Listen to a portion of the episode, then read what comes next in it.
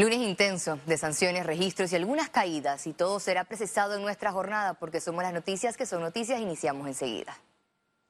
El Ejecutivo sancionó este lunes la ley que crea el régimen especial para el establecimiento y la operación de empresas multinacionales para la prestación de servicios relacionados con la manufactura.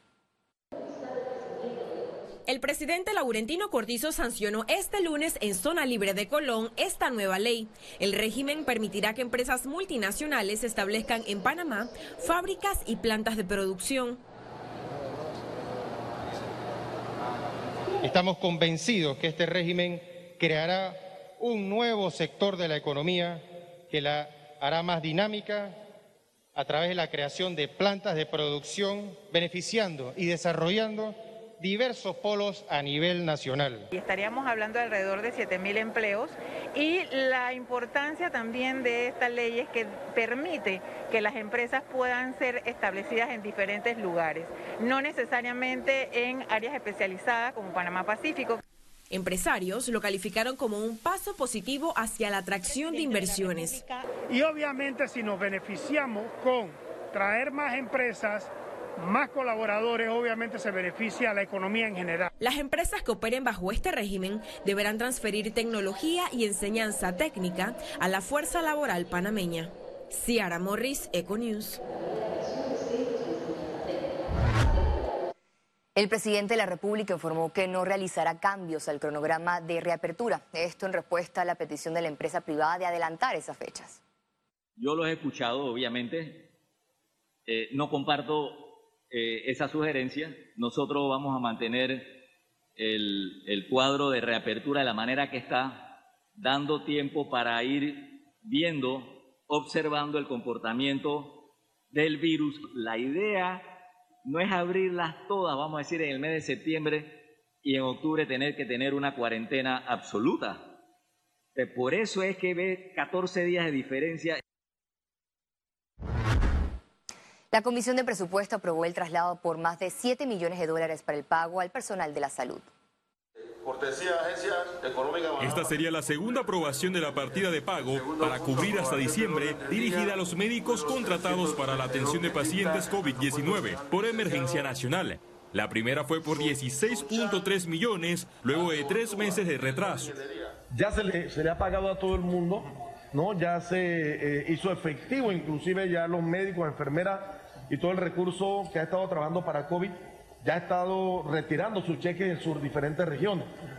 Este recurso que tenemos ahora es para pagar las quincenas que vienen del 30 en adelante. El ministro de Salud adelantó que nuevamente acudirá a la Comisión de Presupuesto por otro monto en relación a la pandemia. Que es para eh, la consecución del recurso y hacer efectivo un traslado de partida para lo que es el pago de las horas extras pero ya para lo que es el personal regular. De aquí a diciembre. Los diputados recomendaron, por el proceso burocrático, contratos por seis meses que evitarían mora de pagos en el personal de salud.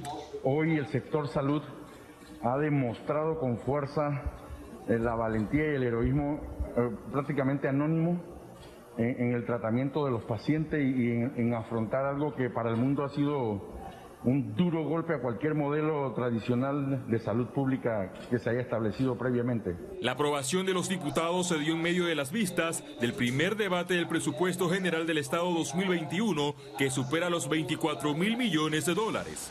Félix Antonio Chávez, Economía. El ministro de Salud espera informes sobre alcalde de Colón ante denuncia divulgada en redes sociales y advirtió que nadie está por encima de la ley. En un comunicado emitido en la mañana, el ministro Luis Sucre dijo que los directores regionales de salud tienen el deber de investigar a las personas que incumplan las normas emanadas del Ministerio de Salud y sancionarlos con lo que le corresponda. El presidente del Partido Panameñista dijo que el incumplimiento de las medidas sanitarias por parte de funcionarios es un insulto para la población. Realmente es algo que le está haciendo muchísimo daño a la credibilidad eh, del gobierno y del sistema político en general, no es un tema solamente del gobierno, porque mientras a todo el país nos han impuesto restricciones a lo largo de casi seis meses ya, hay altos funcionarios públicos burlándose de esas restricciones. La Comisión de Salud prohijó el proyecto de vacunación gratuita contra COVID-19.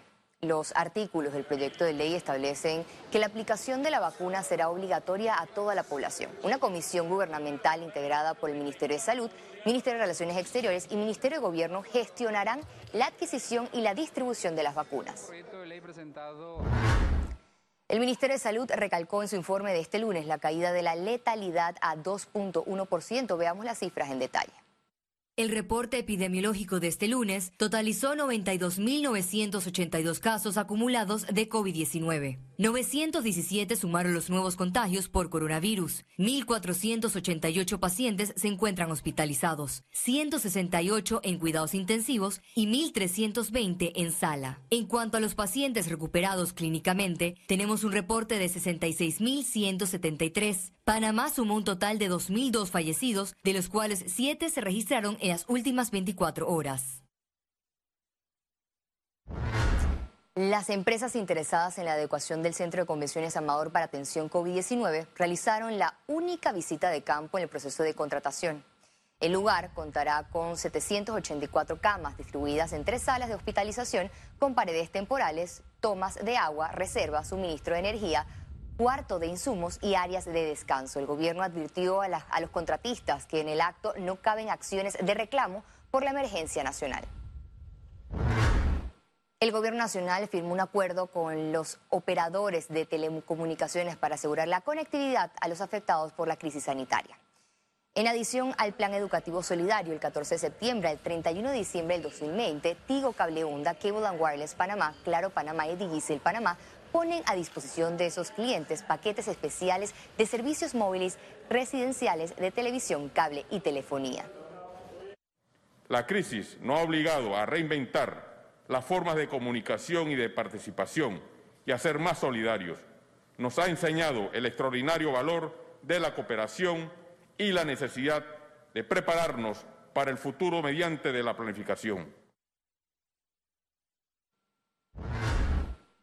El Plan Educativo Solidario busca avanzar con la conectividad de estudiantes registrados en la plataforma Esther y Microsoft Teams, indicó la ministra de Educación.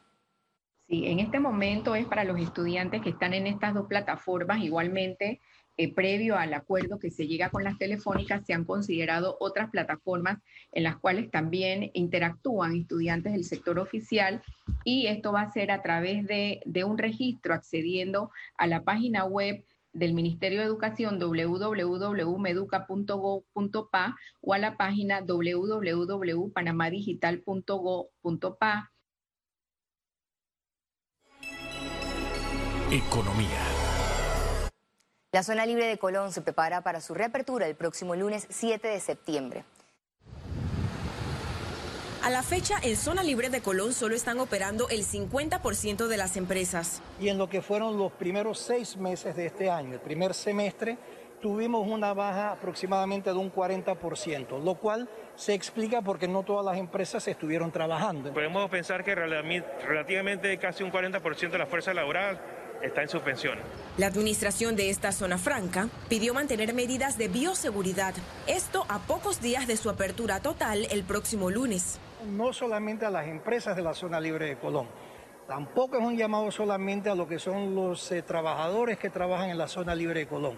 Este es un llamado a la población en general. Se están haciendo ingentes esfuerzos para contener lo que es el avance de este virus. Mientras que los empresarios esperan retomar la actividad comercial e implementar e-commerce. Estamos muy positivos, queremos que comencemos a eh, recibir compradores, que nuestros vendedores salgan a peinar todo el territorio nacional y todo el territorio que nos puedan dejar tan pronto comience eh, la flexibilización del aeropuerto de Tocumen. Ciara Morris, Econews. Panamá exporta. Las exportaciones panameñas decrecieron 2.8% entre enero y junio del 2020. En esta edición de Panamá Exporta le contamos cómo a pesar de la pandemia las agroexportaciones mantienen dinamismo. Las exportaciones panameñas alcanzaron los 335 millones de dólares en el primer semestre del año. Lo interesante es que los rubros de alimentos en su globalidad crecieron 15% en este semestre versus el año pasado. Entonces, eso es bastante bueno. Los, productos frescos eh, están teniendo muy buena acogida. Pero a destacar, podemos mencionar que hay rubros que mantienen un dinamismo de doble dígito, sobre todo lo que son las agroexportaciones, entre los principales productos panameños exportados en el primer semestre de 2020 están el banano, pescado y filete de pescado, harina y aceite de pescado, madera, carne de ganado bovino y azúcar sin refinar. El banano con un crecimiento de 10.5%, filetes eh, de pescado en un crecimiento de 18%, harina y aceite de pescado creciendo 12%, eh, el que crece más en términos porcentuales es la carne de ganado vacuno, que crece un 106%. Ven con optimismo la reactivación económica del país, pero con retos en las exportaciones. A nosotros nos solicitan eh, frutas deshidratadas, nos solicitan eh, productos congelados en trozos, ¿verdad? Entonces, pero ahí es donde Panamá eh, necesitamos apuntar. Es uno de los sectores que puede significar eh, una mejor salida para la reactivación económica. Ciara Morris, Econews. Al regreso internacionales y recuerde si no tiene la oportunidad de vernos en pantalla, puede hacerlo mi voz de su celular a través de una aplicación destinada a su comodidad, es Cable Onda Go. Solo descárguela y listo, ya venimos.